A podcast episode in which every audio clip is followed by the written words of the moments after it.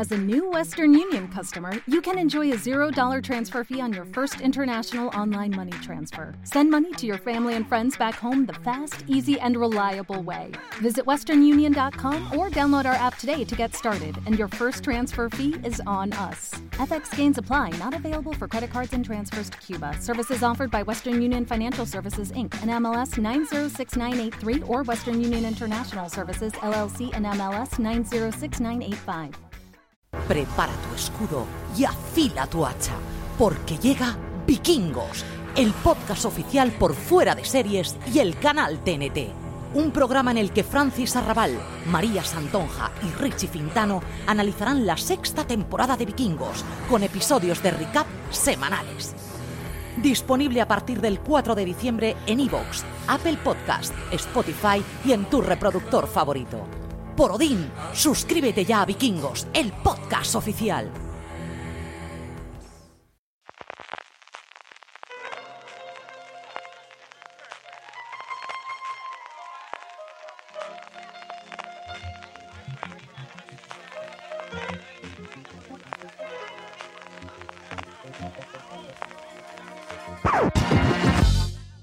Túneles del amor, cañones de taquiones y paradojas temporales. Todo esto y mucho más nos ofrece a God Walks into a Bar. Un dios entra en un bar, aunque la traducción pierde el doble sentido, que luego comentaremos. El octavo y penúltimo episodio de la que esperemos sea primera temporada de Watchmen, que desde ya nos disponemos a analizar, comentar y destripar entre este que os habla CJ Navas y Francis Arrabal. Francis, ¿cómo llamamos las paradojas? Eh, las paradojas, bien que solo le quede un episodio a esta serie. Lo llevo fatal. CJ, eh le quedan muchas cosas que contarnos al Indelo y no lo sé yo el que quiera meterle presión, pero solo le quedan 60 minutos ¿eh? para todo lo que tiene que, que cerrarnos de este universo. Y esperemos que no sea cierre de la serie. CJ nos hemos pasado muy bien. Parece que la crítica también ha refrendado Watchmen. Bueno, la crítica en parte. Los Critic Choice sí, los Globos de Oro le han dado de lado. Tú, este tú tienes la manía de que los Globos de Oro sigue siendo la crítica y es- ese es el error, ese es el principal error de estas cosas. sí, sí, totalmente. Y yo espero que todo tenga segunda temporada. Veremos, a ver. Eh, espero que no lo dejen con ganas de más. Yo creo que es sorprendente, sobre todo teniendo a Regina King, que ganó el año pasado Globo de Oro, Oscarizada hace unos años, decir, que, que es alguien que tiene en el radar los Globos de Oro, hasta el punto, Valentina lo comentaba en su artículo, desde que nos haga mirar a todo el mundo las bases, a ver si es que no llegan por fechas o exactamente qué ocurre, salvo que HBO no haya presentado la serie, que ya es lo único que me quedaría por saber, de verdad que sí que ha sido una sorpresa el que no tenga, como te digo, al menos la nominación para Regina King, que yo la daba total y absolutamente por segura para los Globos de Oro. Eh, tenemos un montón de cosas, evidentemente siendo el penúltimo episodio, además un montón de correos y muchísimas cosas para hacer eh, las predicciones o que esperamos que puede ocurrir en el final, en ese noveno y último episodio, Francis.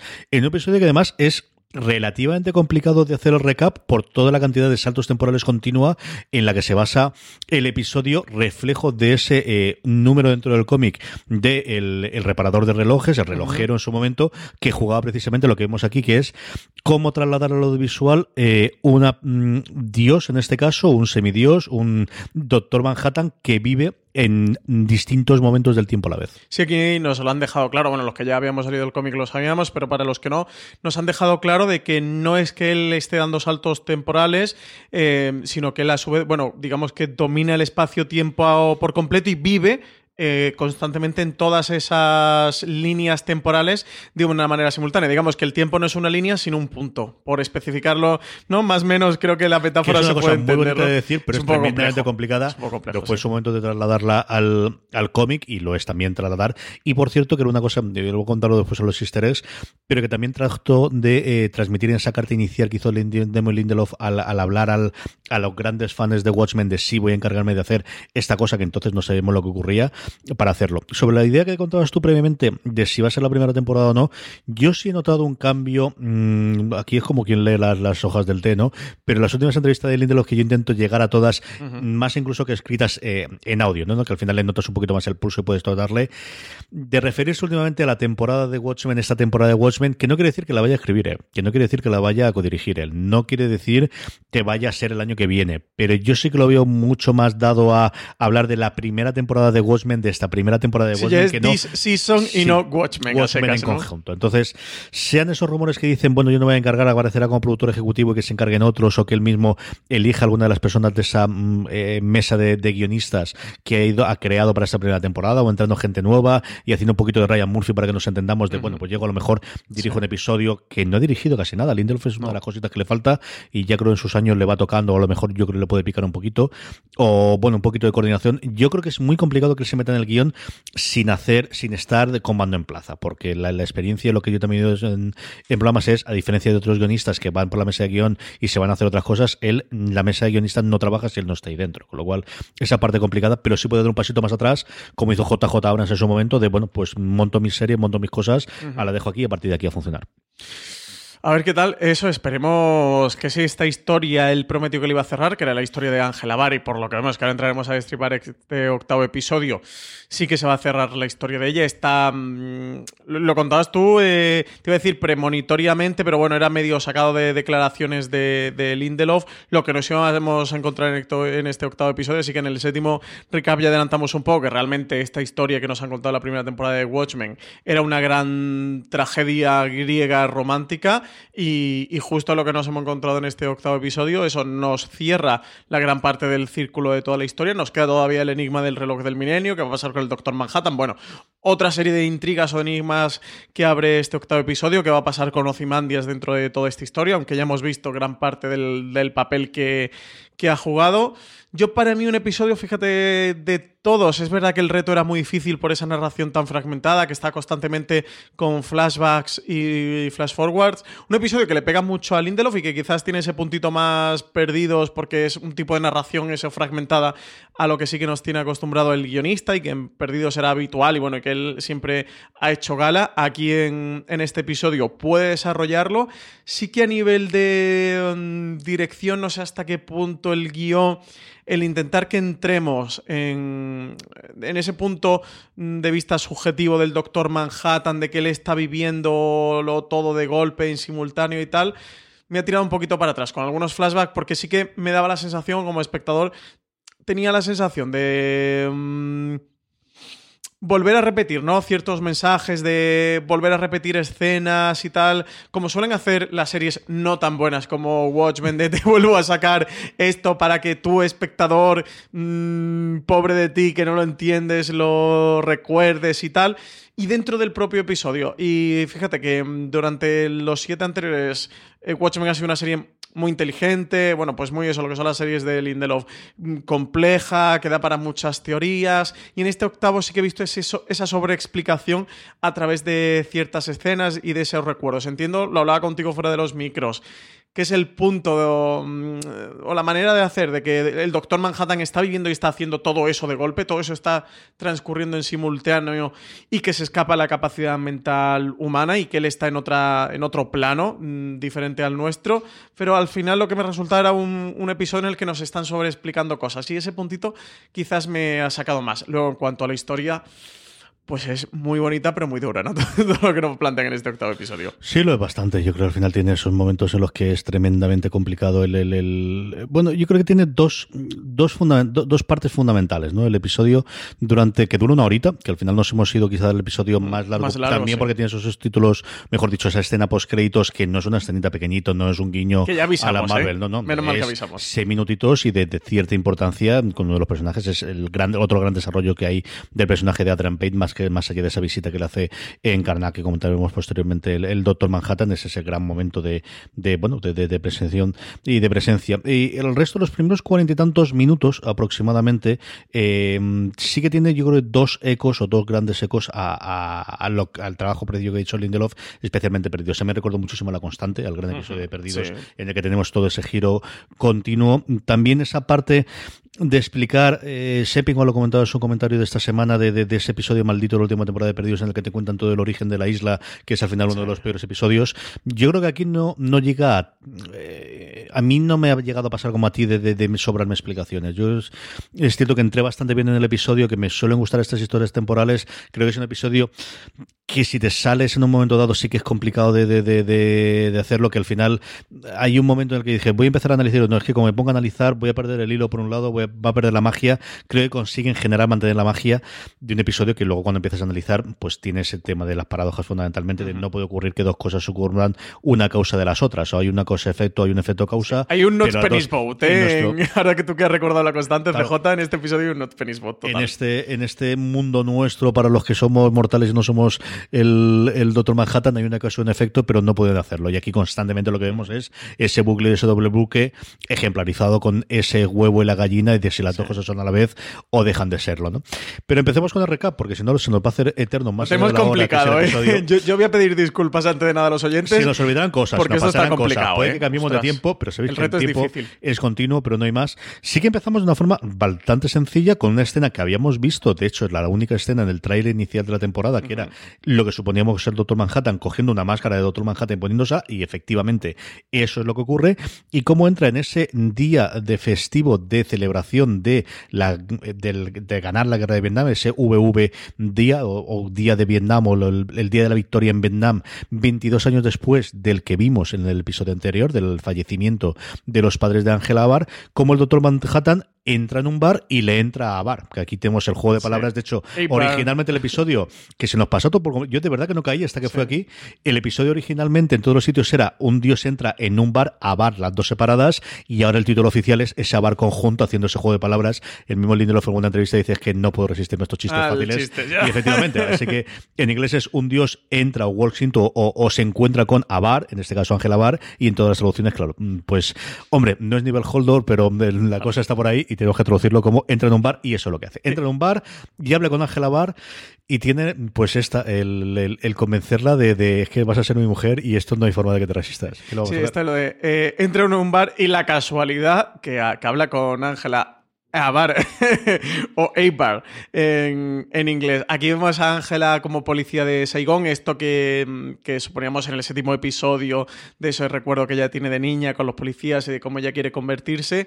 Y tenemos el nexo de unión de toda esa historia que apuntábamos con Lady True, de cuando se encuentra con Lady True, que le hace esta entrevista, que le dice lo del accidente de coche, le dice lo de que ella era mm, policía, de por qué se mudó a Oklahoma, por qué se mudó a Tulsa. Aquí nos cuenta cuentan toda esta historia, que, era un vacío que teníamos como el Doctor Manhattan, este vacío que, que, nos cuenta en el episodio que, tiene, que, es un poco el reflejo del espectador de, esos vacíos narrativos que hemos tenido a lo largo de toda esta historia.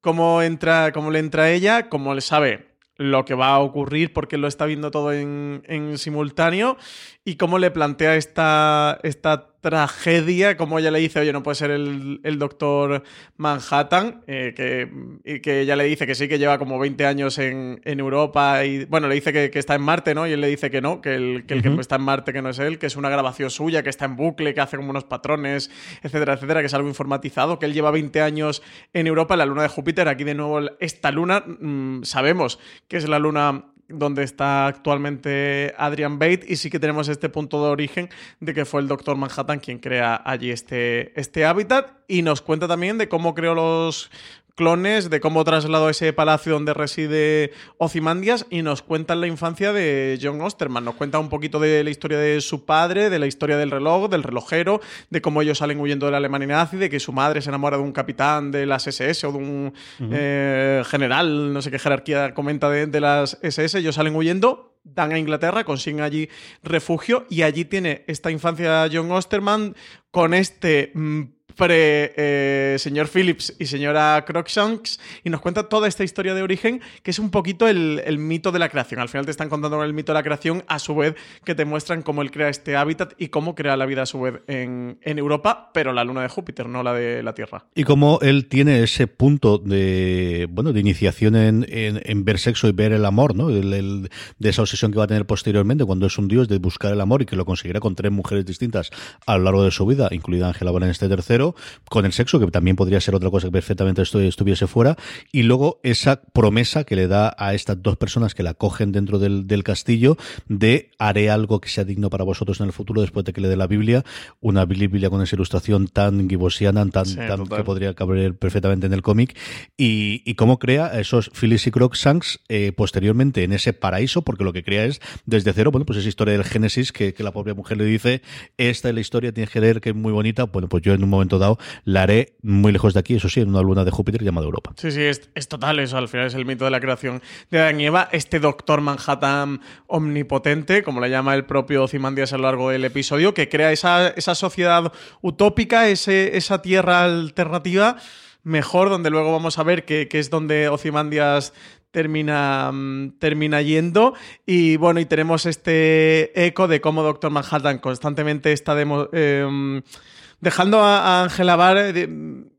Él intenta demostrarle que sí que es el Doctor Manhattan ante el escepticismo de ella. Ella no sabe bien cómo encajar todo esto que, le está contando. Y bueno, hay como mucho chiste a lo largo del episodio. Sí que es un episodio en el que especialmente está sembrado de guiños o chistes o metareferencias dentro del propio episodio.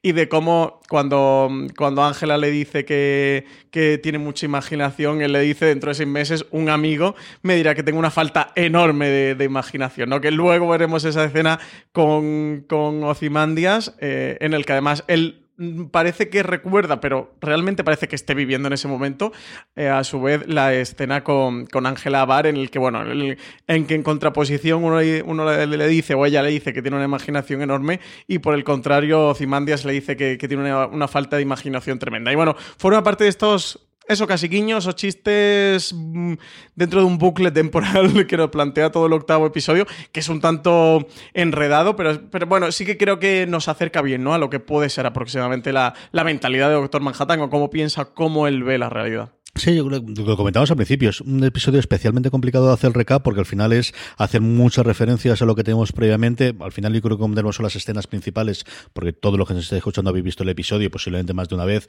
y sabéis cómo se encaja todo lo demás y contar las cosas que nos han interesado más. Hay un momento en el que me gusta mucho que es cuando Doctor Manhattan le dice que está enamorado de ella y él dice, ¿cómo es cuando te has enamorado de mí? Todo el mundo se acuerda y él dice, pues no sabría decirte exactamente, porque es precisamente en ese horizonte en el cual él tiene vacíos momentáneos que es siempre relacionado con los taquiones. Lo tuvimos en su momento en el cómic que se hace referencia cuando Zemande se acaba con él y luego posteriormente se reconstruye. Y aquí sabemos que hay por el final del episodio ese momento con ese cañón de taquiones que lo van a atrapar, pues un poquito antes y un poquito después esa lo pierde y por eso pierde esa noción de cuando me enamoré de ella, que posteriormente la recuerda porque tiene ese vacío de esos 10 años en los que deja de ser Doctor Manhattan para convertirse solamente en un hombre, excepto esas reacciones iniciales, y esos momentos en los que se pone en marcha taquiones, que al final no son más que partículas más veloces que la luz o de, más reprisa que la luz, y que ni siquiera él es capaz de, concebir el tiempo en esas partículas que son más veloces todavía que, que el propio tiempo, ¿no?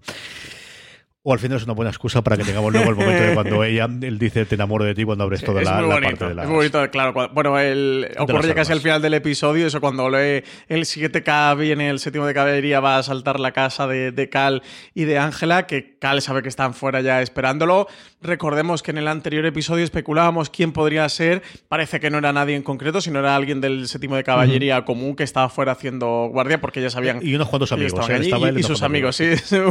Uno del séptimo de caballería y sus colegas. Y, es el momento, bueno, cuando él dice que no puede hacer nada, de que, que no hay forma de tener al séptimo de caballería, y Ángela dice que no, espérate un momento. Y empieza ya a sacar escopetas, la recortada, y, se lía a tiros con el séptimo de caballería, que le, que le dice, no, lo de, este es el momento en el, que, en el que se enamora, ¿no? Justo en este momento el que se enamora de ella porque le dice lo de quédate aquí mientras te salvo la vida. Es un momento precioso y de nuevo esta gran epopeya, tragedia, al final...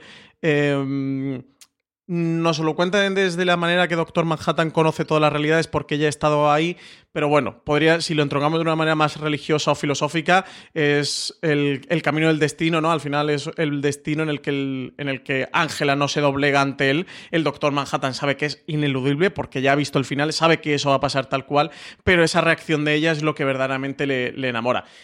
Es precioso, es una tragedia romántica horrorosa. es muy duro este episodio, de verdad. Este se te cae la lagrimita, ¿eh? viéndolo.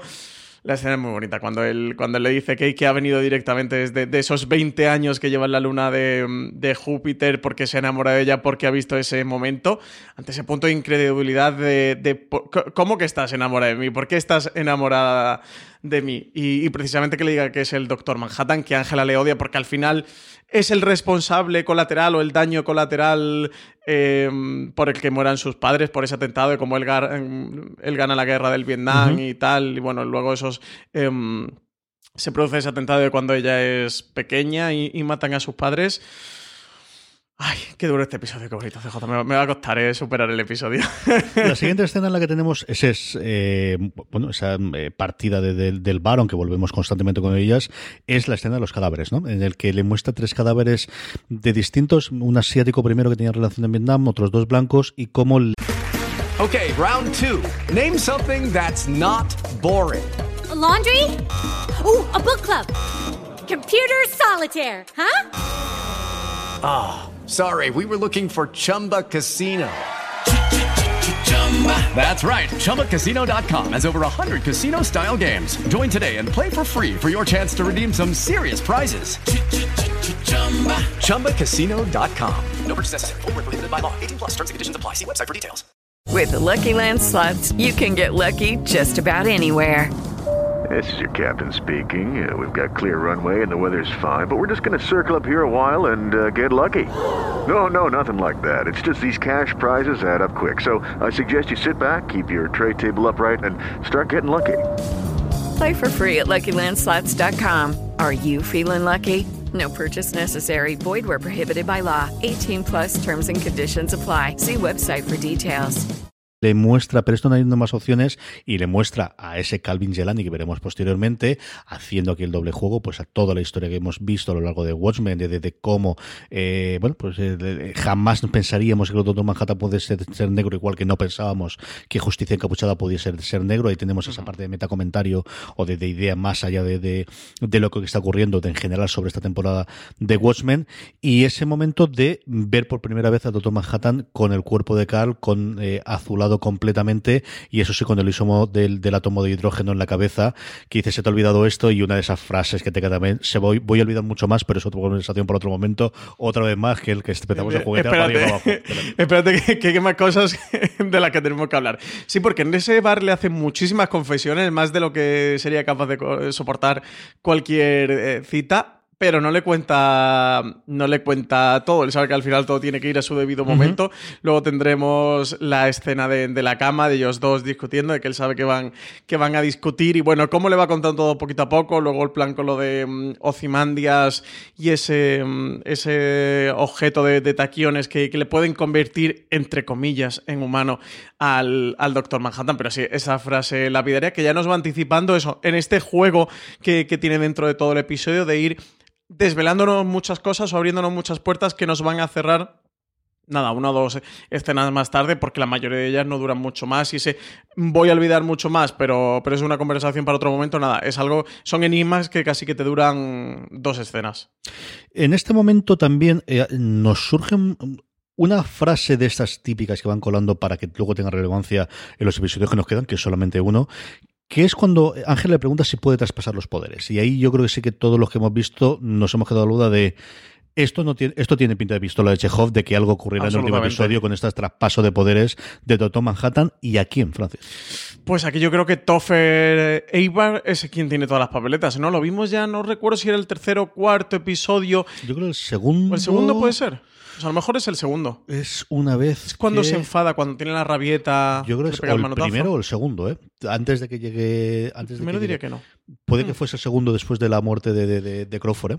Puede ser, puede ser el segundo. Bueno, vemos a, a Toffer, eh, Toffer, perdón, que es el mayor de los tres niños, que, bueno, que está jugando con una, es como una especie de Lego mecánico de bolitas y palitos metálicos. Le dan un nombre que además el nombre es un guiño al Doctor Manhattan. Es, eso es como una especie de Lego mecano eh, metálico y que él lo está manejando con las manos. O sea, al final está haciendo lo que hace el Doctor Manhattan con sus poderes. y evitándolo porque estaba por encima del sol solo. Y yo recuerdo más de esa escena de cómo después pone un episodio de American Hero Story y eh, ponen todos los disclaimers al principio, solo para adultos, no pueden ver los niños y todo demás, y cómo él se sienta al lado de Cal normal y tranquilísimo y todo el mundo tiene toda la tranquilidad. Tanto Ángela que está saliendo de ahí, sí, porque Ángela va al funeral. Recuerdo que en el segundo episodio porque Ángela está yendo al funeral de Crawford justo en ese momento, como están todos allí, como no tienen ningún tipo de problema, es decir, como dando por suponer que era una algo habitual que él se siente y al final Hombre, es una familia un tanto liberal, pero yo no sé hasta qué punto exactamente se sentaría con toda la normalidad del mundo para ver esta serie eh, juntos.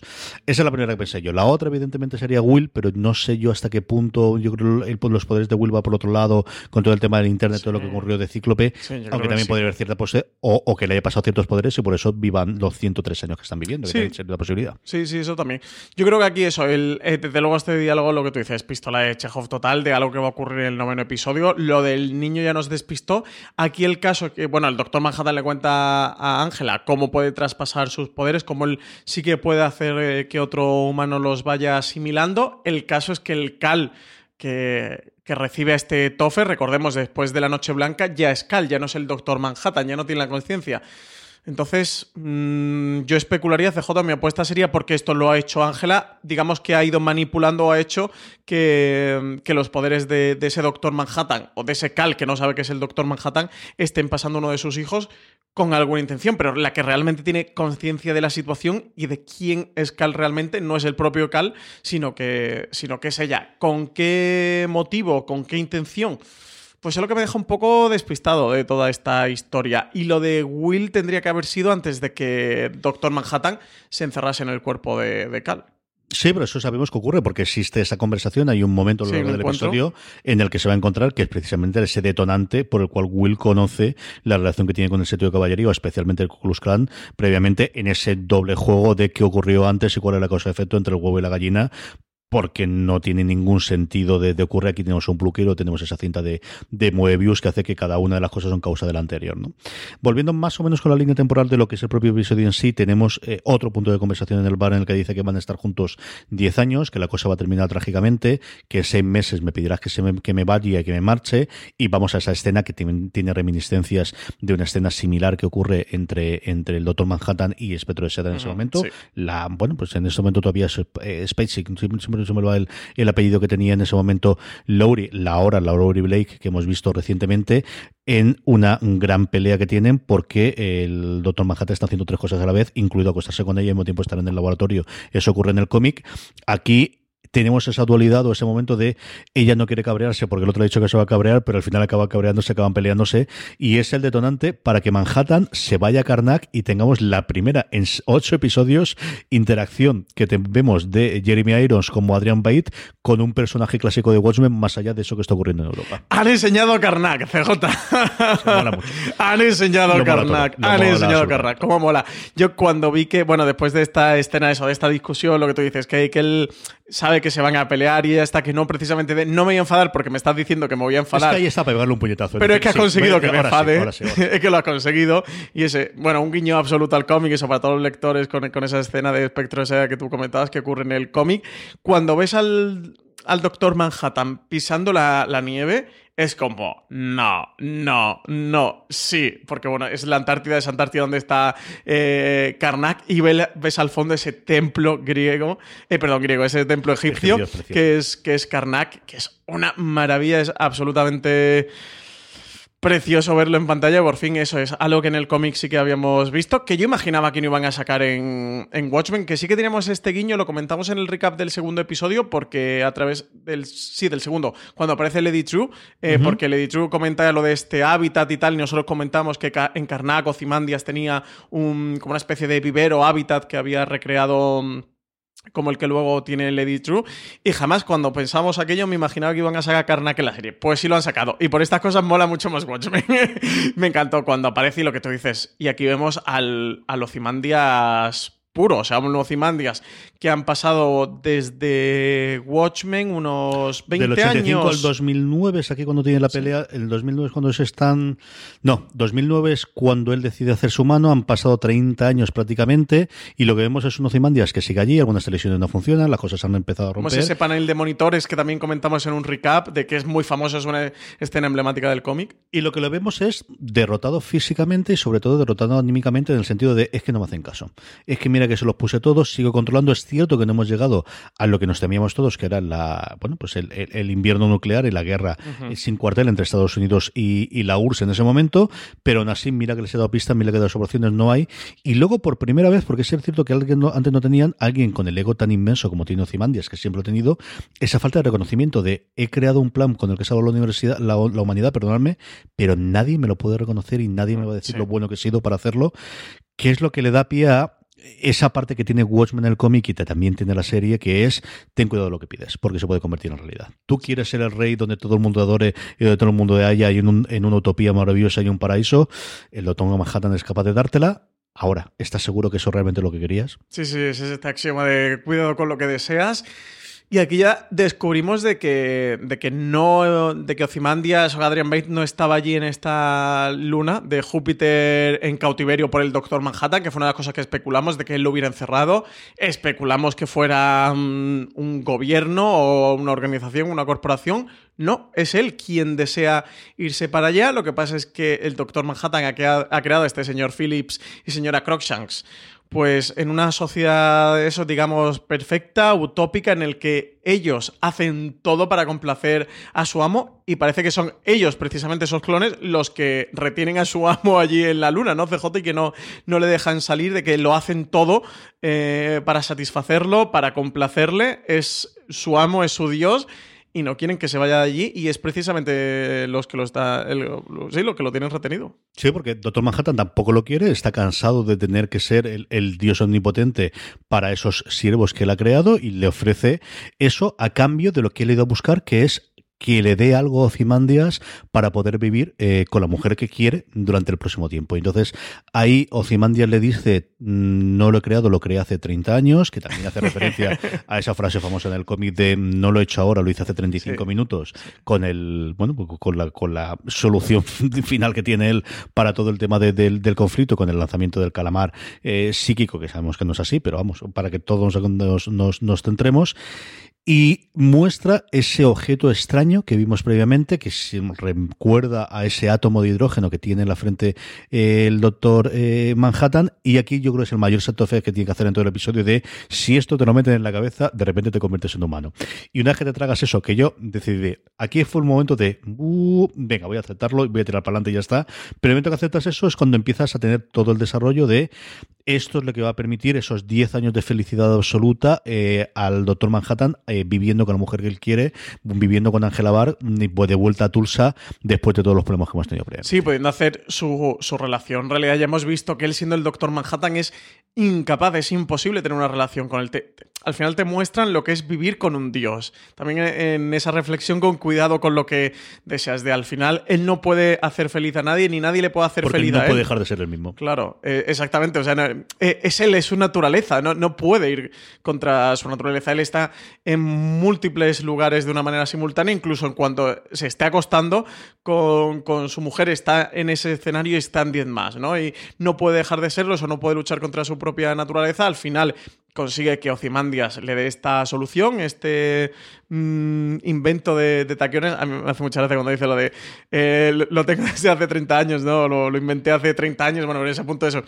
eh, soberbio pero socarrón también de, de Ozymandias, de ese hombre más inteligente del, planeta. También en guiño a, bueno, a cuando intenta acabar con, el propio Doctor Manhattan. Y bueno, nos dan ahí como una explicación científica, ¿no? De que el dispositivo lo insertan En el precórtex, córtex, ¿no? vale. Para que cortocircuite la Aceptemos la memoria, que si no tiene acceso a la memoria no podrá usar sus habilidades, excepto cuando sea un reflejo, cuando sea una, una cuestión de vida o muerte, que así lo hizo cuando asaltan en la Noche Blanca a Ángela Bar Y descubrimos que así es como consigue librarse, o sea, es realmente ese Cal eh, con los poderes del Doctor Manhattan quien consigue mm, repeler a- el ataque del séptimo de caballería, que recordemos que los dos únicos que sobreviven, o de los pocos que sobreviven, son Jude Crawford, eh, Angela Barr, Tim Blake Nelson también sobrevive a aquello, porque él ya era policía, ¿verdad, CJ? No sé si recuerdas. El personaje de Looking Glass, interpretado por Tim Blake Nelson Yo creo que no, yo creo que es posterior. que él es policía posterior, ¿no? Yo Yo, recuerdo la escena de Jude Crawford que le comenta que ellos dos, no estoy seguro si eran los únicos supervivientes o de los Yo pocos supervivientes. No recuerdo ahora, o a lo mejor me estoy inventando Francis, que él se une a la policía después de Después, la Noche ¿no? Blanca o, o que ve ese sentido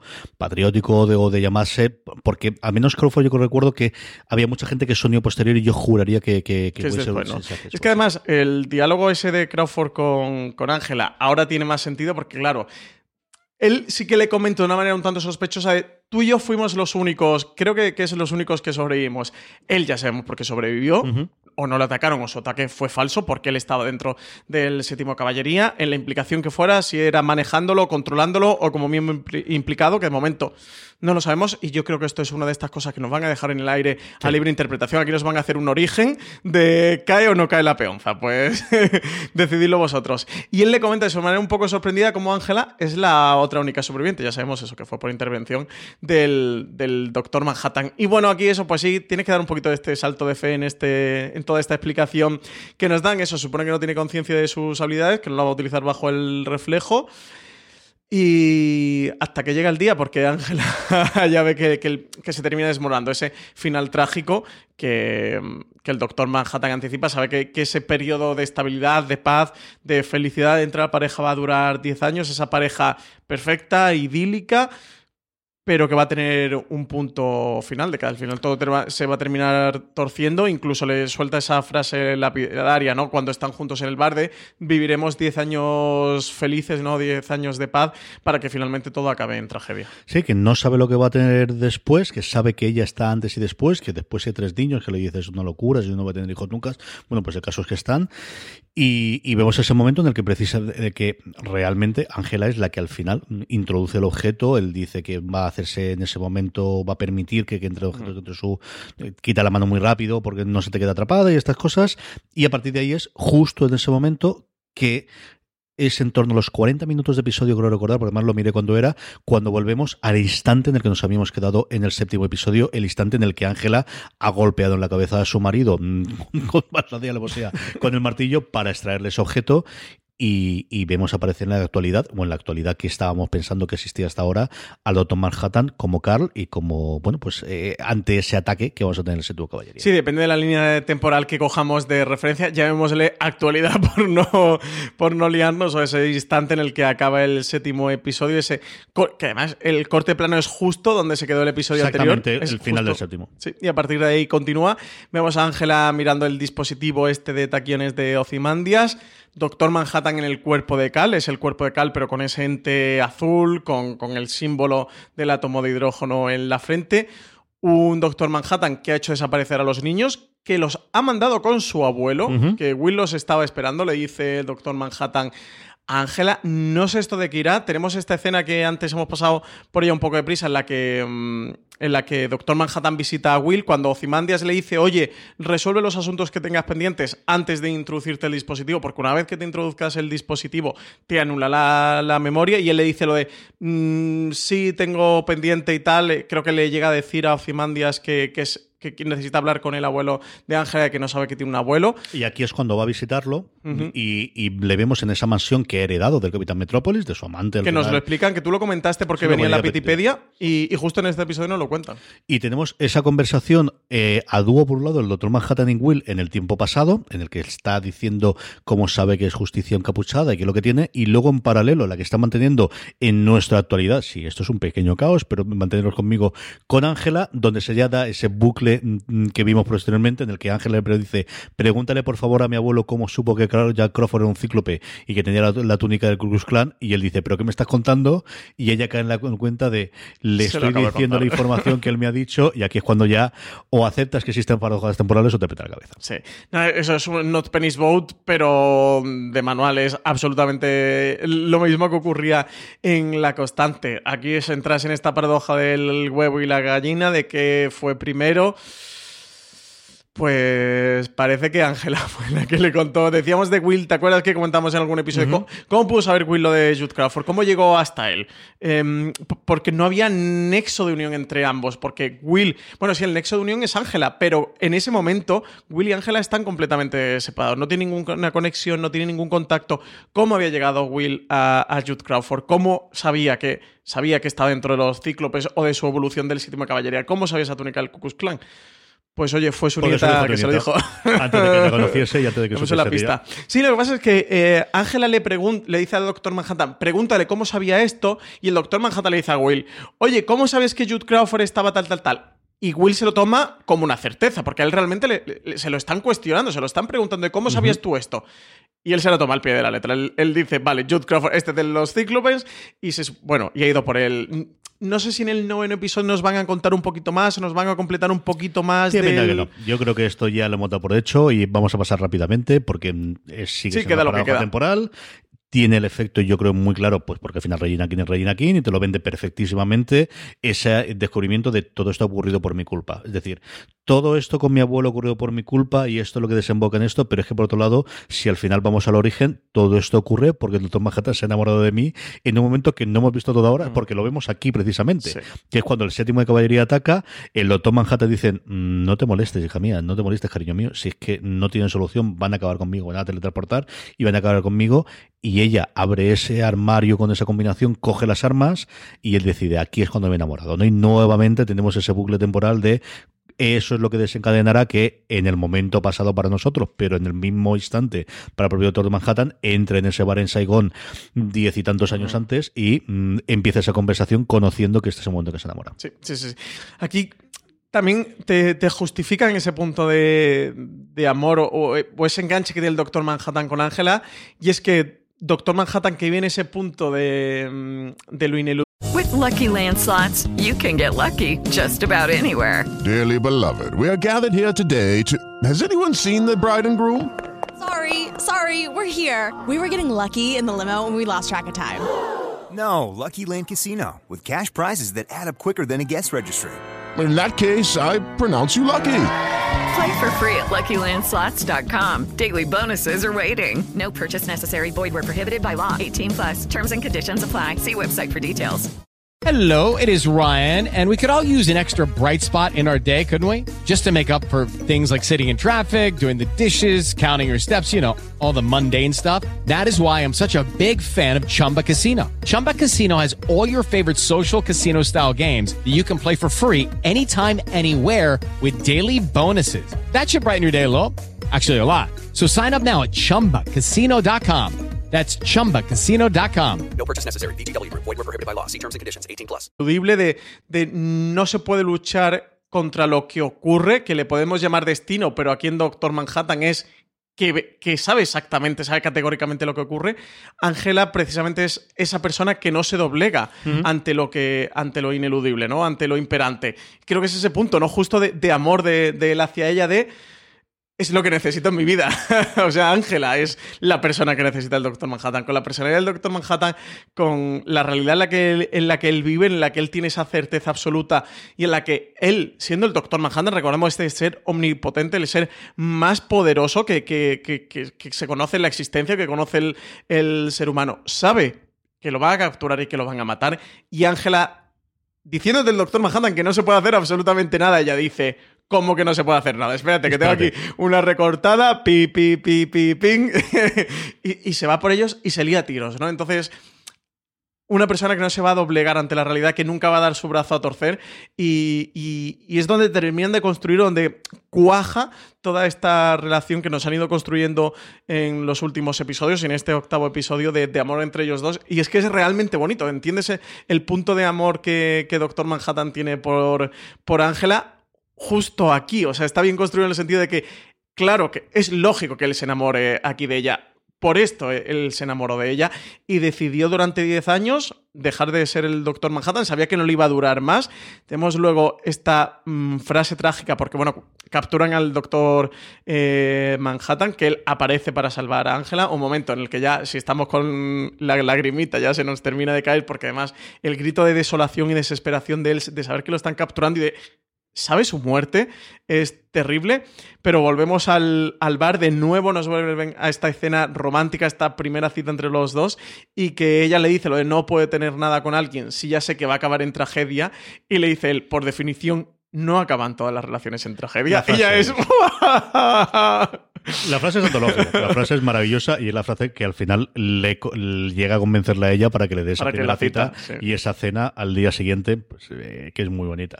Tenemos ese momento previo de, de, toda la escena de acción, de verdad que yo pensaba que le ocurría algo a ella y ese momento Doctor Manhattan en pues si habéis visto la película, la escena en la que él entra en Vietnam y ahora se conoce absolutamente todo, la escena del cómic en la que también tiene esa y, y además tiene ese evocamiento, esa evocación al cómic de cómo acaba con todo el set de caballería que están con las máscaras de Rorschach, muy parecido a lo que hace también Doctor Manhattan con, con en un momento del cómic, ¿no? Es, es eh, una escena de, de acción brutal y esa impotencia de decir, Leche, si sabías que te iban a hacer, ¿por qué no lo hacen? ¿no? Yo lo único que tengo en medio de, sabes que va a haber antes con, con el cañón, con tal de tener la razón, no, no lo vas a matar, ¿no? O sea, digo yo que, no te hubiese costado nada matar a ese igual que matar Prefieres a tener la razón a perder la vida. Sí, sí, sí, sí, de verdad. Es el Doctor Manhattan, o sea. No sé, ¿te esperaba CJ una de las mejores series del año va a ser un melodrama? Sí, porque al final, es decir, yo creo que son las grandes obras que ha hecho Lindelof tradicionalmente siempre ha sido sobre el duelo de la tragedia y, y sobre personas, y lo tuvimos especialmente Leftovers, ¿no? Con las dos últimas temporadas que acaba con una gran relación personal entre dos personas, pues unidos por la tragedia y por el drama, pero lo teníamos también en Perdidos, y nuevamente esto recuerda muchísimo a la constante, nos recuerda muchísimo a la relación entre Desmond y Penny, de, de, ese amor a lo largo del espacio y a lo largo del tiempo, y de cómo existe pues esa constante que existía en Perdidos de que al final le ataba, ¿no? Yo creo que Lindelof con todos los saltos temporales que tengas y todo lo que quieras de ficción y todo lo que quieras sobre todo de, de ciencia ficción, lo que mejor se le da al sinvergüenza es hacer este tipo de historias eternas y como decías tú, que vienen de las tragedias románticas griegas y que, que, tampoco ha llegado a cambiar todo. Eh, en estos 4.000 años tampoco ha cambiado tanto la cosa, ¿no? No, y el punto que comentábamos es en el recap anterior de lo que comentabas, del punto de enganche que consigue Lindelof con toda esta historia para incluir el Doctor Manhattan es cómo podríamos volver a tener al Doctor Manhattan en juego, cómo puede volver al escenario, cómo puede venir de supuesto Marte, que al final, bueno, aquí nos cuentan que no estaba en Marte, que estaba en esa luna de Júpiter llamada Europa, y es por amor, y al final eso, es que realmente lo que nos han contado en esta primera temporada, mucha mitología de Watchmen, mucha continuación, mucho Zimandias y Bate, mucho Lady True, mucho todo lo que tú quieras, pero al final y cuando él además insistía mucho de es que esta es la historia de Angela Barr y, y, es su historia y es su tragedia, y sí, justo ha sido, justo ha sido ese. Este octavo episodio en gran parte ha cerrado todo el círculo de, lo que nos han planteado. Nos queda por ahí eso, ese reloj del milenio y qué va a pasar con el senador King y qué va a pasar con Doctor Manhattan y qué va a pasar finalmente con Will y el plan de Will y Lady True. Y bueno, tenemos todo esto, que es, pero realmente es más de la historia colateral para lo que era la historia esencial, que era esta historia de amor de estos dos personajes. No quisiera acabar el recap sin, sin hacer mención que lo hemos pasado por alto, el, esta puya de nuevo mm, mm, racial que mete Lindelof, alguno de, la mesa de, guionistas, eh, cuando, cuando veo Zimandias a Doctor Manhattan como, como Cal, eh, que le dice, interesante forma has decidido adoptar, y le dice el Doctor Manhattan, en su mundo, como vi el Doctor Manhattan, eh, para que no haya leído el cómic, pero que es muy así, él está en su, en su plano que trasciende a la humanidad y a las entre comillas, banalidades humanas y le dice, interesante, dice, ya no estamos en los 80, John. Hoy en día este tipo de apropiación está considerada muy problemática. Toma ya traca, ¿eh? ¿eh? Al tema de la apropiación cultural y el blackface y de nuevo, porque realmente lo que han conseguido y lo que hablábamos de, de que la serie en esencia, el tronco, centra alrededor de lo que se arma todo y, de lo que se construye todo, es un gran melodrama, es una tragedia eh, romántica, pero todo el tema racial que ha conseguido sembrar en la primera temporada, lo que ha hecho con el tema de justicia encapuchada y de Will, lo que ha hecho con Doctor Manhattan, convirtiéndolo en cuando se hace humano es negro, y la cantidad de debates raciales que, que ha metido con el séptimo de caballería, con el supremacismo blanco, con los cíclopes, con lo que vive Will en su infancia, con este diálogo aquí, que de nuevo es un diálogo que puede pasar por encima, que lo puedes eh, tomar como un chiste, porque como chiste es divertido y funciona, pero el pozo que tiene sobre el debate de lo de la, de lo de la apropiación, porque claro, John Osterman es, es judío, es un judío blanco de la Alemania nazi que tiene que salir huyendo, ¿no? Y cuando vuelve a tomar una forma humana, pues se convierte en, bueno, coge el cuerpo de un, de un negro. Pues maravillosa y fantástica. Por eso nos gusta tanto Watchmen, por este tipo de cosas. Y es una de las cosas que Lindelof ha comentado ahora. Yo me he vuelto a la cabeza esta semana, precisamente porque oí una entrevista con la showrunner de, de Truth Be Told, de la serie nueva de, de Apple TV, que fue, si recuerdas, una de las dos responsables con su marido, que es ahora el responsable y el showrunner de la serie de, eh, de Falcon y de, de, Winter Soldier. Winter Soldier, eran los dos creadores de la serie Confederate que tuvo todos los problemas de HBO. Acuérdate Sí, sí, sí, que se tumbó en Estados Unidos por una metida de pata fundamental de HBO, pero que lo que venía fundamentalmente era un blanco no puede costar esta historia de negros, que es una cosa que Lindelof de alguna forma sí que es cierto que controla un tomo distinto y sin venderlo desde el principio, pero sí que te ha demostrado de, hombre, pues yo no te digo algo tan exagerado como la Confederate, que directamente lo que te planteaba era unos estados del sur que tuviesen todavía mantenido la esclavitud, pero lo que te está contando con una mesa de guionistas en las que tienes evidentemente gente negra y gente blanca, pero al final el nombre es el de Limon Lindelof y es el que ha dado todas las Es que encuestas. Y yo no recuerdo, pues posiblemente así los ven este año de Bob Duvernay y en su momento eh, alguna de las series malogradas que tuvo eh, alguna de las cadenas como pudo ser, eh, mm, eh, señor, me saldrá ahora el, la de Underground Railway y ahora tendremos alguna serie más, pero hay pocas que tengan un discurso tan racial como la que tiene esta serie aquí, ¿no? Y, tan bien elaborado, tan fino, tan bien hecho, con un discurso real, con un discurso de base bien integrado, que no es aleccionador, sino que te enseña realmente. Joder, es que lo han hecho muy bien. Y lo que te cuento, que al final yo creo que es estas cosas de, de- de- depende cómo lo vendas y depende cómo lo hables, pues mm, igual eh, creo que jamás van a sacarlo, al menos en los próximos tiempos no van a sacarlo en Estados Unidos, pero es que recuerdo perfectamente esas declaraciones y esa, bueno, chorreo que le llegó, porque yo creo que además lo hizo fatal HBO desde el principio, de un blanco no puede contar una historia que fundamentalmente es negra. Pues mm, no sabría decirte yo, después de ver Watchmen, cómo está el, el funcionamiento. Sí, es que el punto, bueno, por lo de Confederate, por quien se nos pierde un poco más de qué va esto, era el siguiente proyecto de Benioff y Weiss después de acabar Juego de Tronos. Era ese Pero Confederate. que ellos eran productores ejecutivos y no eran los creadores de la serie. O sea que el punto fundamental es que HBO lo hizo muy mal, vendiéndolo como que ellos iban a decirte cuál es la historia definitiva. sí, el gran proyecto racial, ¿no? Cuando realmente, y, y además lo oyes a la pobre en la, en la entrevista que le hicieron en TV Top 5, de es que era un proyecto que mi padre, marido y yo, los dos negros, llevamos de hace muchísimo tiempo y aquí sin comerlo y beberlo, Nos han jodido. se nos vino para abajo, pues porque confiamos en estas dos personas que era, pues las dos personas que pensábamos y que HBO pensaba que mejor podías tener las espaldas cubiertas en un momento previo a la octava temporada de Juego de Tronos, entre la quinta y la sexta, si no recuerdo mal, es decir, en el apogeo de los poderes de estas personas no pueden hacer absolutamente nada mal y puede funcionar todo bien. En fin, para otro día, pero que es también una parte No, divertida. aquí lo han hecho muy bien. También, o sea, el punto creo que de Watchmen que ha sido todo muy orgánico, de que han ido hacer un debate de verdad serio, una exposición bien hecha, que no han cogido ese punto de os vamos a contar la historia afroamericana definitiva o vamos a hacer la reivindicación de derechos, ¿sabes? De que ni Lindelof, ni en Watchmen, ni de HBO creo que con esta serie han jugado a eso. Lo han hecho. Y lo han conseguido. Y lo han hecho muy bien. Y, y está muy bien elaborado y está muy bien integrado. Pero lo que te digo, creo que lo que te puede tirar más para atrás un proyecto es ese punto más mm, de coger la bandera, ¿no? O ser un poco más seleccionador, que es lo que por un bando y por otro, ¿eh? Puede no gustar tanto desde la comunidad de, mm, afroamericanos en Estados Unidos. Pero aquí creo que sí que han sabido hacerlo. Es lo que tú dices. No ha habido ningún debate sobre la mesa de guionistas de Watchmen, contándote todo lo que te han contado sobre justicia encapuchada, teniendo todo el debate racial, teniendo todo el debate del supremacismo blanco. Pero es que es una serie muy bien construida, muy inteligente, con un debate real. Eso, es que Watchmen está muy, muy, muy bien elaborada. También es verdad que a Confederate no se le dio ni siquiera la oportunidad. y, también- lo que tú dices, realmente los dos creadores sí que eran afroamericanos. Sí, sí. Y, y en este caso, pues era otra de las cosas de decir, tampoco sabemos qué esperar, ¿no? De, de- de esta serie, ni sabíamos la relevancia que va a tener la, la obra original o el Antiguo Testamento, como lo dice Lindelof en todas las entrevistas que tratan ellos a la, a la novela gráfica a los, 10 pr- a los 12 primeros minutos, ni el tono que iba a tener, desde luego, tan marcado, buscando, buscando esa, eh, pues ese, ese contar la historia, especialmente con esa apertura inicial de Tulsa, ¿no? Que nos dejó a todos un poquito Sí. pate difusos esos ocho minutos iniciales.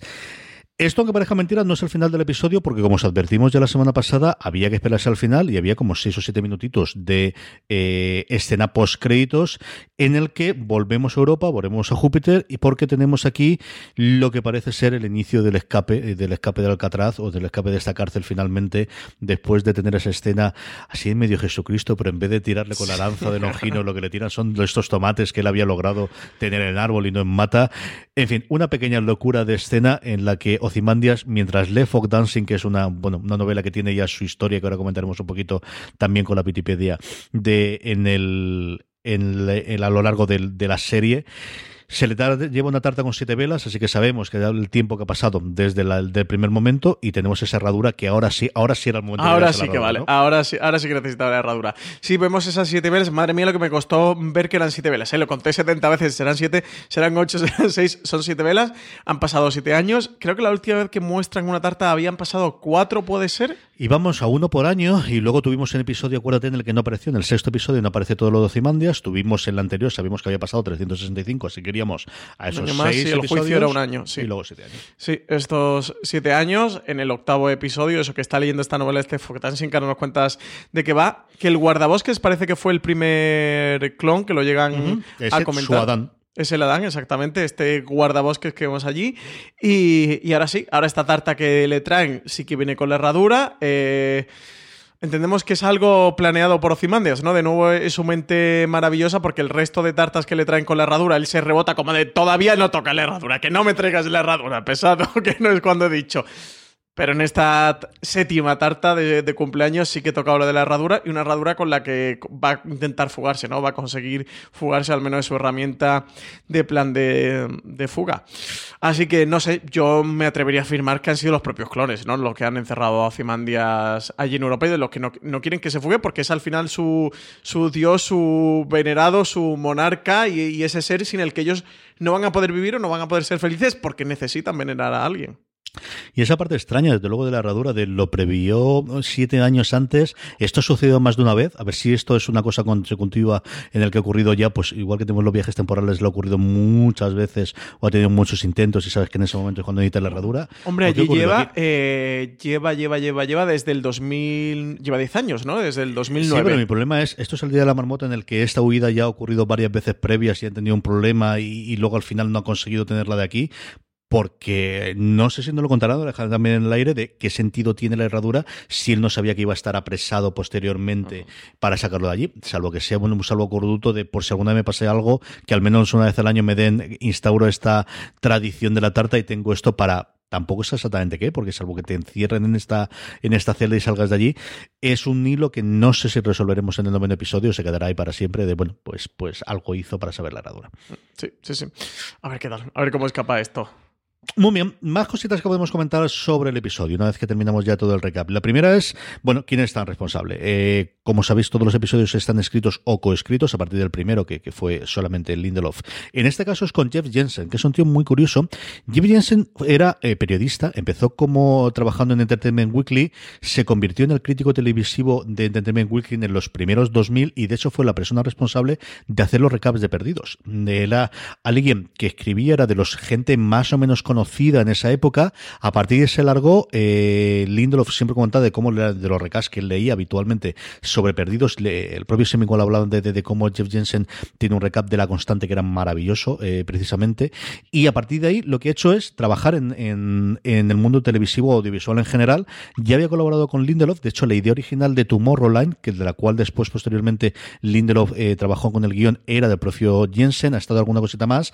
Y aquí Lindelof dijo que no se le ocurría bajo ningún concepto hacer un episodio centrado en Doctor Manhattan sin tener a Jeff Jensen. Que si hay alguien que es más loco del cómic y especialmente de la figura de Doctor Manhattan y del original era Jeff Jensen y en el último podcast que lo he oído que ha sido en The Watch de esta semana decía mm, tenía clarísimo que este episodio quería hacerlo con él sí o sí. Y luego por otro lado está dirigido por Nicole Cassell que dirige los dos primeros, es la única persona que dirigió tres episodios, hemos tenido eh, varios directores, solamente hay otro que coincide también dos, dos episodios, creo recordar, y Cassell dirigió el primero y el segundo, que marcaba un poquito en tono, y este de aquí.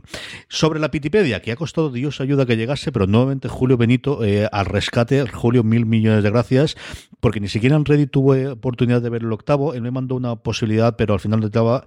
Y la última solución que me ha mandado Julio, que nuevamente la podéis quedar entre vosotros porque se ha fastidiado el formato que teníamos previamente, es tirar desde archive.org, que es lo que es archive.org si queréis con la pronunciación más formal.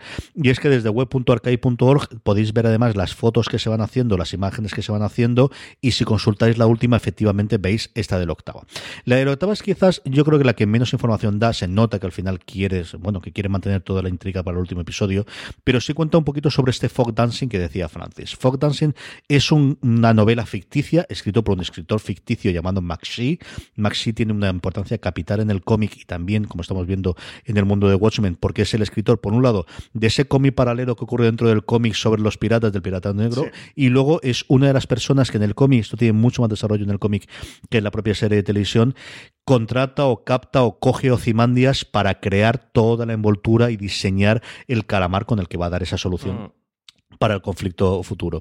Esta es, o, se crea esta novela, que es una novela de culto en Estados Unidos, y así lo describe Pitti en las dos cosas que se publican, las dos de su puño y letra. La primera que encontramos es un memorándum típico, si habéis visto alguna cosa ya en la Petipedia, en el que Pitti eh, escribe a todo el resto de la Task Force diciendo que lo escribe momentos después del final del episodio que acabamos de ver. El, ya ha ocurrido ese ataque. Sabemos que hay de desaparición de dos cuerpos o de varios cuerpos dentro de el, eh, dentro del este. Sigue desaparecida Blake. Han pasado, según dice el propio Melando, 36 horas desde que no le ha oído y no sabe lo que hay y él está nervioso. Y su mente se ha ido a escribir de algo para quitarse lo que notas es que estoy escribiendo esto porque no quiero pensar en le ha podido perder o qué ha ocurrido o a ver si ha sido una de las que han muerto con el con el cañón de taquiones, ¿no? O qué ha ocurrido con aquello.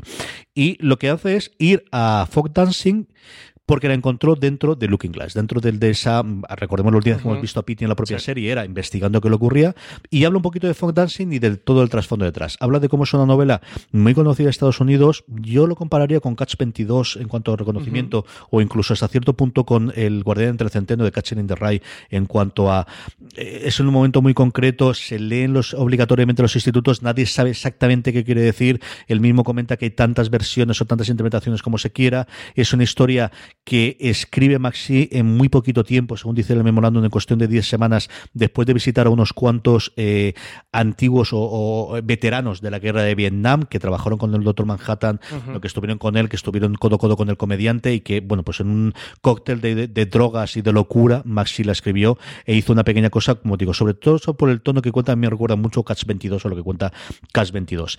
Él habla de cómo se han hecho dos versiones en cine, una de ellas la vimos en el episodio anterior, cuando Ángela Bar de niña está pasando la, el esta se ve. Hay otro momento en el que el libro lo vimos, que es en el cuarto episodio, esa apertura en la granja de huevos. La mujer al principio está leyendo un libro. With lucky landslots, you can get lucky just about anywhere. Dearly beloved, we are gathered here today to. Has anyone seen the bride and groom? Sorry, sorry, we're here. We were getting lucky in the limo and we lost track of time. No, Lucky Land Casino, with cash prizes that add up quicker than a guest registry in that case, I pronounce you lucky.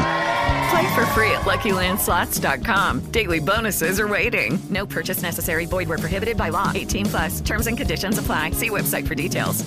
¿Te preocupas por tu familia? Entonces, ¿por qué darles solo huevos ordinarios cuando pueden disfrutar de lo mejor? Eggland's Best, los únicos huevos con ese delicioso sabor fresco de granja, además de la mejor nutrición, como 6 veces más vitamina D, 10 veces más vitamina E y 25% menos de grasa saturada que los huevos regulares, además de muchos otros nutrientes importantes. Así que, dales los mejores huevos. Eggland's Best, mejor sabor, mejor nutrición, mejores huevos también está leyendo Folk Dancing y habla de cómo hay una versión de los hermanos Quay, pero hay una antes de Drevi Cronenberg. Y al final parece que lo que grande que hizo Cronenberg en cuanto a, serie veo que le puso, le puso el mapa, igual que en este universo de Watchmen, eh, tuvimos a, Spielberg haciendo no la lista de Slender, sino ese Pale Horse en su momento después de la catástrofe de, del calamar. Aquí David Cronenberg lo que hizo fue esta adaptación de este eh, Folk Dancing. ¿Sobre qué funciona o sobre qué va la, la novela? Bueno, pues lo que cuenta, ahí lo- vamos al segundo documento que hay en la Pitipedia y es que Piti, de joven, estaba obsesionado, se ve que como toda la gente de su edad, con esta novela. Y entonces a una eh, revista, mm, en ese caso de papel, de que se dedicaba solamente a analizar la novela, todos los años había un análisis, la, la revista se dedicaba a analizar las obras de Maxia, pero al final todos los años sacaba un especial en el que hablaba sobre folk dancing y distintas interpretaciones. La gente mandaba interpretaciones y él dice en su memorándum que lo ha encontrado que esa revista precisamente donde salió su análisis, que tiene cuatro páginas, que se quedó la decimoquinta de las 50, y a partir de ahí tiene el comentario y de alguna forma vamos conociendo de qué va la novela. ¿Este tiene relevancia o no? Yo creo que ninguna. Yo, os leí, si, queréis os puedo contar un poquito. Al final lo que tenemos es un operativo llamado, eh, cuenta la historia de un hombre eh, llamado Howard McNulty que se convierte en un folk dancer, que era una especie de agente secreto, agente de los militar especial de los americanos o super soldados de los americanos en el conflicto que hay. McNulty vuelve de la guerra, que entendemos que la guerra de Vietnam, aunque realmente ocurre en la India, pero al final es el reflejo de esta que vemos en Vietnam, con la conciencia culpable y de repente hay una anestesia mm, experimental que recuerda mucho a la, a la nostalgia.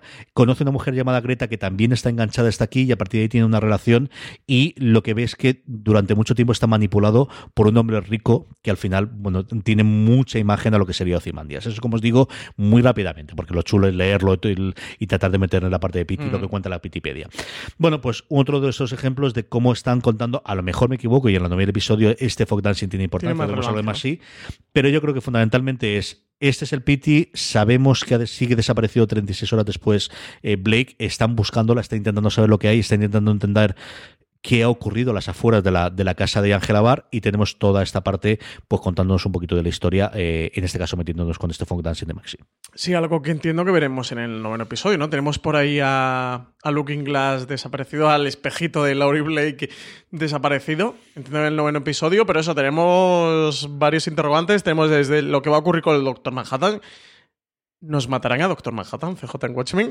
Mm, Pues no lo sé. Yo si quieren nos metemos ya eso antes de meternos en preguntas y comentarios. Si quieren nos metemos a ver qué es lo que esperamos del último episodio. Eh, venga, vamos, para afuera. vamos a preguntas y comentarios, ¿no? Y, y dejamos el otro para el final. Francisco, una pregunta. Conchita García. Eh, Conchita García nos dice: Hola, capitulazo. Tengo un pálpito con Toffer, el niño mayor, y es que creo que debe de jugar un papel importante en la historia, pues se le ha dado cierta relevancia, pero ni idea de por dónde puede ir. Un abrazo. Pues mira, justo CJ, lo comentábamos antes con el tema de las habilidades de, de Doctor Manhattan, que Ángela le hace la pregunta a Doctor Manhattan si él podría transmitir sus poderes, y que justo hemos visto al niño haciendo una habilidad que desde luego tiene el Doctor Manhattan. Sí, tiene todo el sentido también tradicional de la, del funcionamiento. Ese segundo episodio donde vemos a Toffer es también el segundo episodio donde se cuenta el accidente de Carl, que de alguna forma te pone ahora todo lo pasado, evidentemente, todas las pistas de que aquí hay algo más y que de que Carl podía ser el Doctor Manhattan. Bueno, pues al final tiene más o menos todo, todo, todo el sentido y tiene toda la importancia, ¿no? Juan Mipel nos dice que soy los más guapos y los mejores. Muchas gracias, Juan Mipel. Yo creo que está muy bien.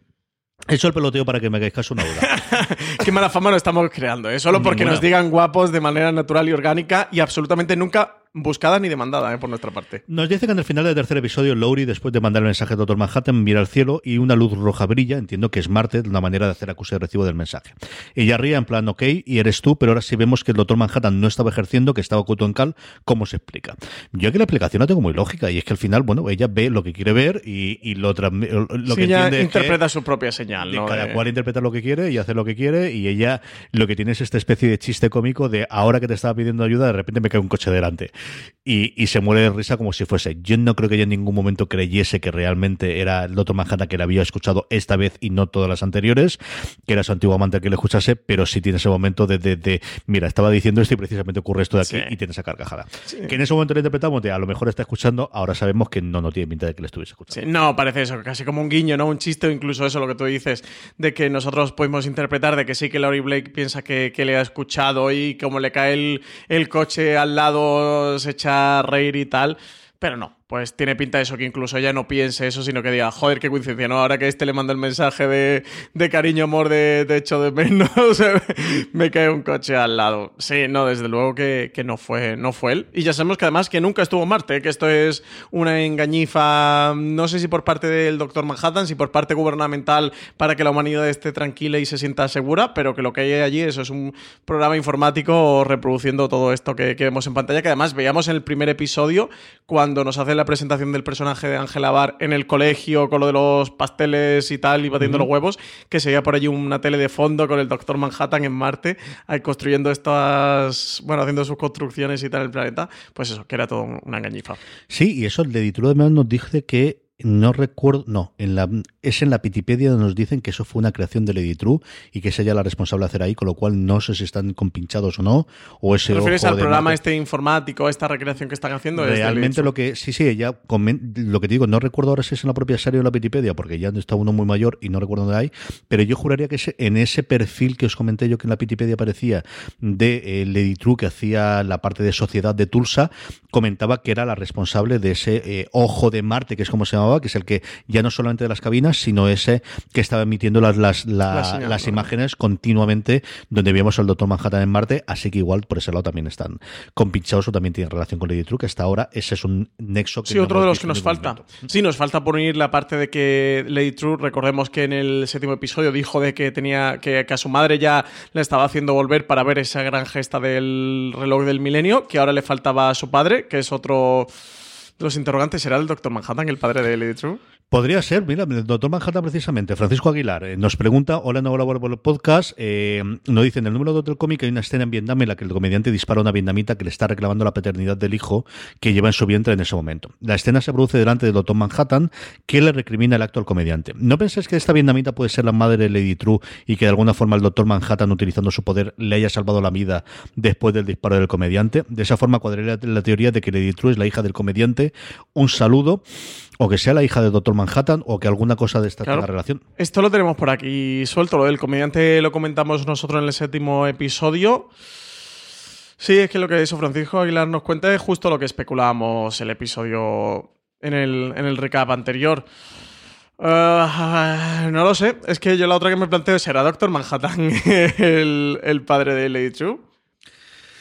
O le haya pasado parte de los poderes, si precisamente le estamos dando la vuelta a que sea Toffer y que parte de los poderes se le ha pasado a Lady True, porque tiene más pinta de tener poderes de, de Manhattan o no. Cualquiera de estas opciones, yo recuerdo esa escena del cómic, desde luego, de cómo llega la vietnamita, le dice, eres mi madre, y le pega dos tiros el, el comediante y la, ma- y la mata en el bar. Es el después de que acabó la guerra de Vietnam y ellos dos se juntan allí dentro.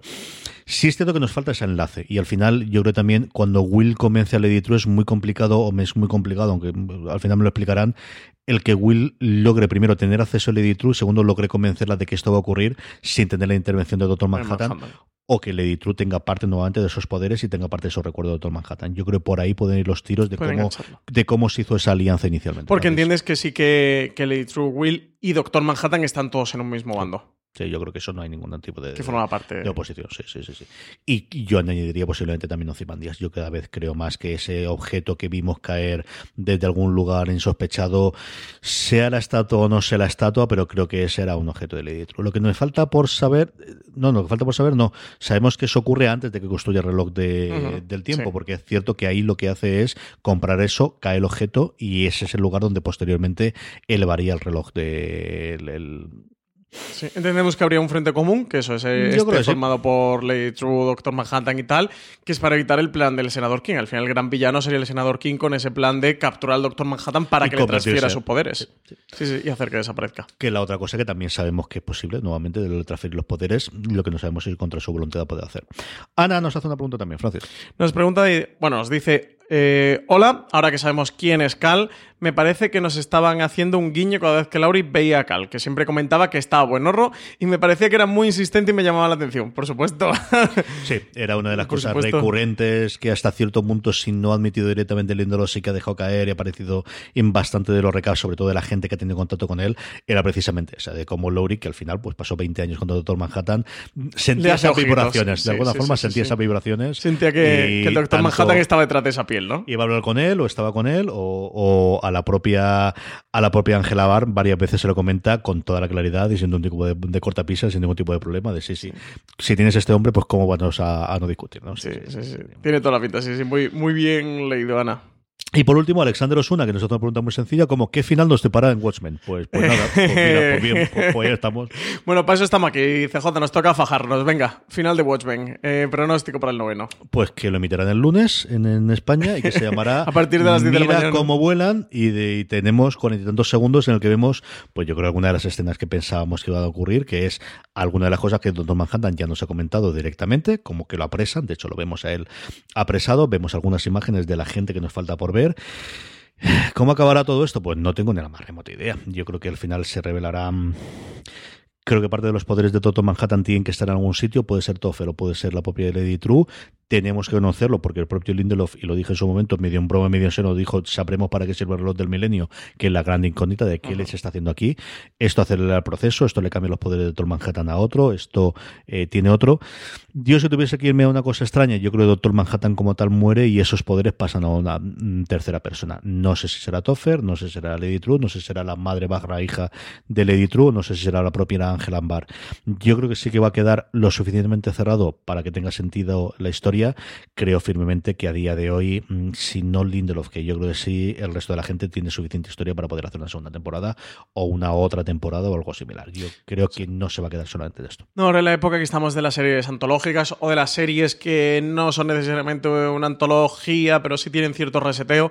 Tenemos The New Pop con The Young Pop, o ahora vamos Juan con Bota Juan, o incluso en The Alienist que van a hacer esta segunda parte de Angel of Darkness. Sí que estamos viendo una época en las series mm, en el que no solo se han fomentado las series de, antología, per se, como son los American Horror Story, American Crime Story, sino el que dentro de una misma serie, dentro de una misma historia, sí que sufre cierto, cierto reseteo. Yo creo que este Watchmen, esta primera temporada, esta historia de Angela Barr, sí que se va a quedar completamente cerrada. Yo apostaría porque va a tener una segunda temporada, una marca, un sello como Watchmen y que no ha funcionado nada mal de audiencia, sin absolutas locuras, pero no está funcionando mal y además al final tiene más un público de plataforma, de bajo demanda, que de un lineal y yo creo que sí que es una serie que irá creciendo, que a nivel de crítica ha funcionado muy bien, a nivel de medios Y ha americanos. ocupado la conversación, el hueco que Sí, ocupaba. Succession en los últimos años. En otoño yo creo que ha sido la serie, al menos de la que más se ha hablado. Unidos, sí. Eh, y más en un ATT que, que se ha hecho con HBO, que tiene el lanzamiento de HBO Max, que tienen que ir a más, que, que no están cerrando el grifo, sino justo lo contrario. Lo que necesitan son productos, buenos contenidos. Eso, Watchmen arrastra mucho. Al final tienes toda una mitología alrededor de la serie. Yo apostaría más CJ porque van a cerrar esta historia. Y la siguiente, pues no sé si tendrá otra ubicación, otra localización, nuevos personajes, continúe tanto alguno del cómic clásico como alguno de los nuevos que han creado con esta serie, ¿sabes? Pues que a lo mejor tengamos a un Ozymandias por ahí y tiren pues de un Looking Glass o tiren de Laurie Blake, o ahora Laurie Blake se vaya para otra ciudad, para otra cosa y tenga otro caso. Bueno, tenemos la otra casa, el Rock, es la otra que también tenemos así en antología, que por temporadas va teniendo este, esta especie de reseteo, ¿no? Yo creo que van a tirar más por aquí. Yo apostaría porque esto es lo que va a ocurrir con Watchmen. Eso, la historia creo que la van a cerrar. En cuanto se van a matar al Doctor Manhattan.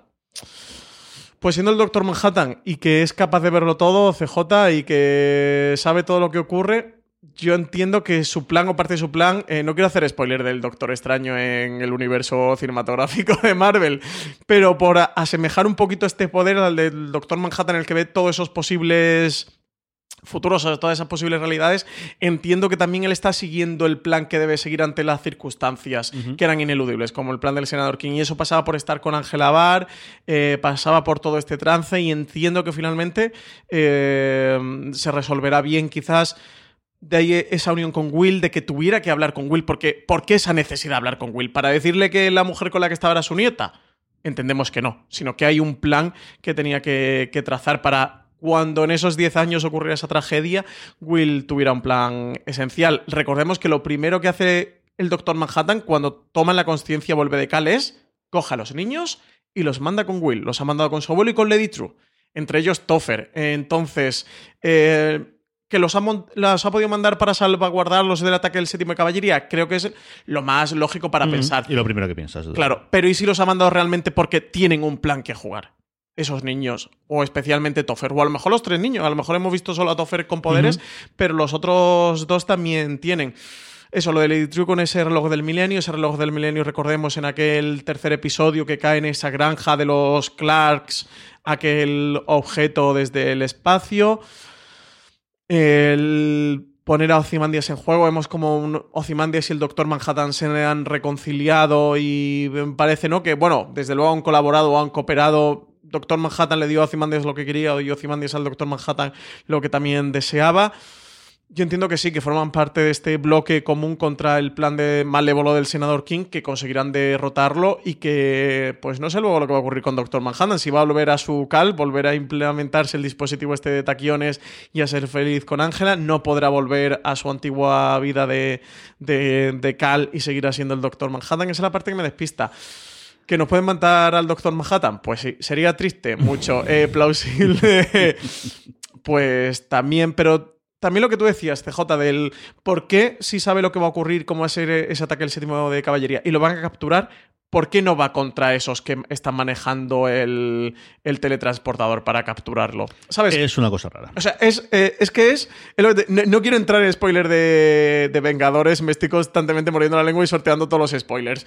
Pero ¿y si o tenía, tenía que ocurrir todo esto malo para una para luego la resolución final. Y este es el único camino posible. Y de nuevo hablamos del destino y entran todos estos debates que nos plantean en el octavo episodio. Yo he puesto por aquí, ¿eh? Y no quiero hablar mucho más por no hacer spoilers de Vengadores y por si viene tripar mucho el noveno de Watchmen. Porque me, va a dar, me voy a tener que implementar un dispositivo de esto de taquiones en, mi córtex. para quitarme de todo el vuelta. Sí, para todo esto de los spoilers. En fin, que no nos queda nada. Que la semana que viene volvemos a tener el episodio en HBO España. Espero que lo cuelguen antes de las 10 de la mañana porque no sé cuánto puede poder evitar el este. El de esta semana lo colgaron exactamente a las 10 de la mañana, horario peninsular. Eh, y hasta que está el recap. Y el miércoles que viene volveremos, Francis y yo, con todo el análisis del último episodio y, a ver qué, futuro tiene. Y a ver si nos sorprendemos con que te da una renovación o que Lindelof cuenta alguna cosita más. Hasta que ha llegado el recap, como os, decía, tenéis mucho más contenido en formato podcast en la cadena de Fuera de Series, que nos podéis escuchar en iVoox, en Spotify en Apple Podcast.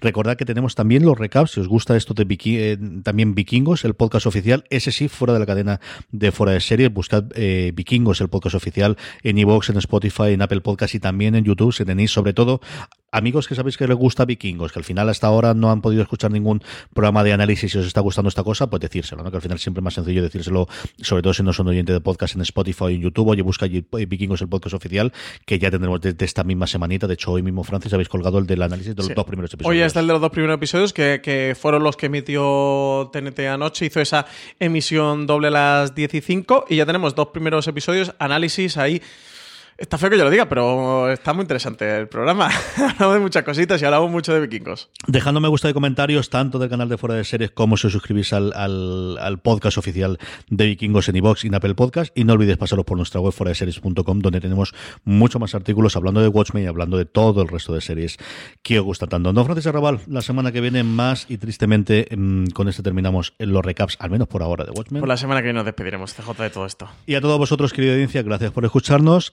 Eh, y como siempre os digo, recordad, tened muchísimo cuidado ahí fuera.